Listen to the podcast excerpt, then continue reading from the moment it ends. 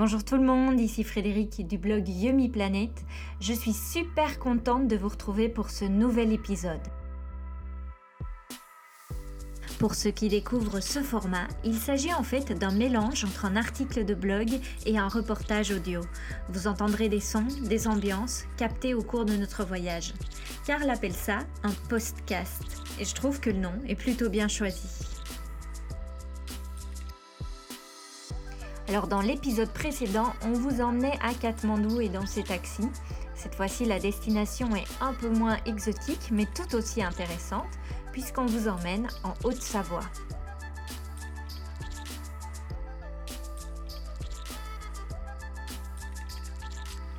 La différence par rapport à l'épisode précédent, c'est qu'on est parti à la montagne avec l'idée de réaliser ce podcast.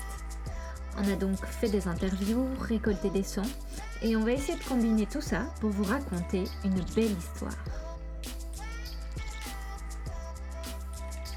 Je vous souhaite un bon voyage et bienvenue en Haute-Savoie.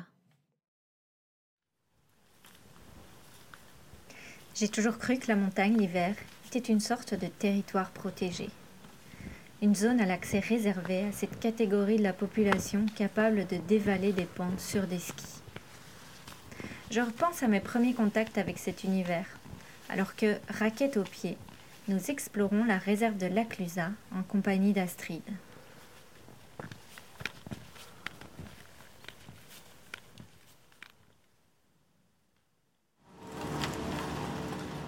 Ah, les remontées mécaniques. Je garde un souvenir traumatisé de mes premiers contacts avec les pistes. C'était lorsque j'avais 11 ans, en classe de neige. Comme j'étais le seul enfant de ma classe à n'avoir jamais skié, on m'a séparé du groupe pour me donner des leçons individuelles. J'en ai conclu qu'il existait deux catégories de familles, celles qui partaient au sport d'hiver chaque année et les autres. Comme je faisais partie de la seconde catégorie, je n'avais pas le privilège d'arborer fièrement un bronzage en plein hiver avec une belle marque de masque de ski. Il a fallu attendre 20 ans pour que mon préjugé soit démenti. À la montagne, j'ai été surprise d'apprendre que de nombreux vacanciers en station désertent les pistes. Je ne connais pas les chiffres officiels, mais les personnes rencontrées lors de notre voyage ont évoqué jusqu'à 50% de non-skieurs. 50% pour permettre à tout ce beau monde de profiter des joies de la neige, une foule d'activités originales sont organisées. Ça s'appelle du vélo ski. Oui, vous avez bien entendu, du vélo ski. C'est fabriqué à 7 km du Grand Bornand. Ces vélos ski, ils sont uniques au monde parce qu'ils ont un système de freinage. Ça nous a plutôt rassuré cette histoire de système de freinage, surtout que Jean-François nous a un peu mis la pression. En principe, on tombe pas à la première descente. Je compte sur vous pour pas fusiller ma moyenne. hein. Ça, fait partie... Ça fait partie de mes arguments. Hein. Chaque fois, je dis non, non, on tombe pas à la première descente.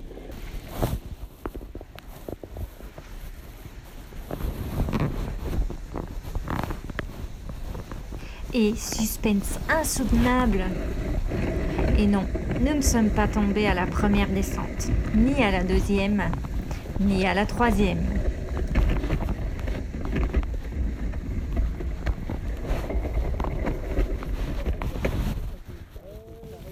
Mais laissons derrière nous les stations.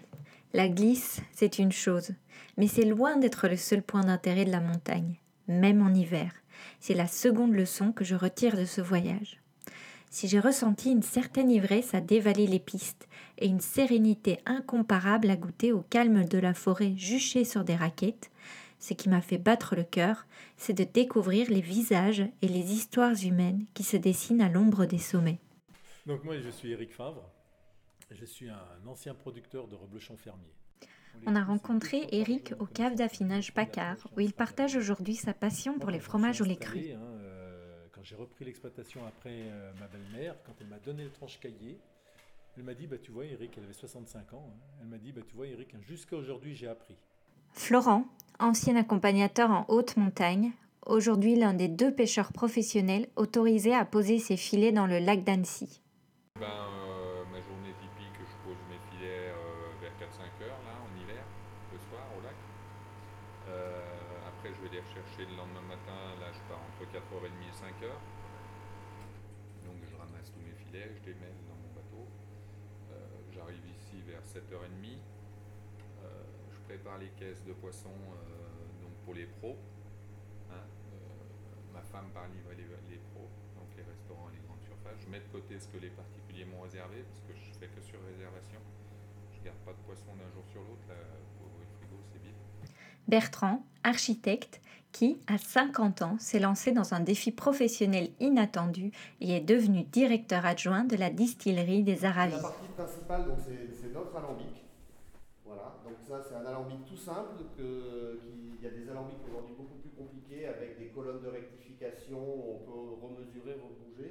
Aujourd'hui, celui-là, il marche uniquement à la température. Je touche mon alambic, je sais si la température est bonne, et donc je sais si je vais pouvoir en fait euh, avoir euh, mhm. mes molécules qui m'intéressent. Parce que si on chauffe trop, en fait, dans l'alambic là, pour faire du génépi, je mets 7 kg d'herbe que je vous ai montré tout à l'heure. Je mets 100 litres d'alcool à 96 degrés, plus quelques autres ingrédients euh, de recette de, de notre recette. Je fais chauffer le mélange, j'ai un générateur de vapeur là-bas en fait, qui envoie de la vapeur dans, des tuyaux et le bas de l'alambic c'est un double fond en fait. Mais l'histoire qui m'a le plus touchée, c'est celle de la famille Vera. Vous connaissez sans doute Marc Vera, le célèbre chef étoilé. Mais connaissez-vous sa sœur, Marie-Ange? Nous n'avons pas eu le plaisir de discuter avec elle, puisqu'elle n'est plus de ce monde depuis 2009. Mais son esprit est toujours bien là, au chalet hôtel de la Croix-Frie. D'ailleurs, pour tout le monde ici, ce lieu s'appelle Chez Marie-Ange. Nous y avons dégusté un succulent repas. Puis, au dessert, Isabelle, la fille de Marie-Ange, nous a raconté l'histoire de sa famille. Une histoire qui remonte au 19e siècle et dont on pourrait sans peine tirer une série à la Downton Abbey. Et mon arrière-grand-mère était partie travailler à 12 ans euh, à Paris dans une maison bourgeoise comme femme de chambre. elle est descendue de son village qui était Entremont, à côté du Grand Bornand. Pour la première fois, à 12 ans, c'était pour partir à Paris, pour travailler pour 3 ans. Et quand elle est revenue au pays, c'était une jeune fille évoluée, qui avait euh, appris les bonnes manières, qui avait appris aussi à cuisiner parce qu'elle était femme de chambre, mais comme c'était la plus jeune des domestiques, la cuisinière qui chapeautait tout le personnel de maison l'avait pris sous sa coupe et quand elle avait fini le travail dans les étages, elle allait en bas et elle apprenait en fait euh, à cuisiner, elle apprenait à servir, elle apprenait tout ça. Donc évidemment, quand elle est rentrée, c'était aussi le début des, de l'essor des sports d'hiver. Les Rothschild rentraient de Suisse et avaient acheté tous les terrains de Megève et avaient décidé de faire de Megève leur petit Saint-Moritz un peu. Et donc, euh, euh, c'était toutes ces époques-là où, effectivement il n'y avait que le lait pour vivre. On faisait du reblochon, mais ils ne se vendaient pas ce qui se vend maintenant, évidemment. Donc, les paysans avaient envie de s'en sortir. Et mon arrière-grand-mère, qui avait un petit peu appris euh, tout ça, s'est dit tiens, mais on va, on va y aller. Et donc, euh, dans l'alpage euh, ici, le département d'abord avait décidé de construire une route dite touristique, qui était en fait un chemin muletier qui partait du village de Manigo et qui s'arrêtait pile devant le chalet ici. Donc c'était devenu un peu à la mode pour les Annéciens de monter le week-end, prendre l'air, euh, venir aux champignons, à la chasse. Et en redescendant, ils s'arrêtaient toujours chez mon arrière-grand-mère, manger ce qu'elle avait préparé.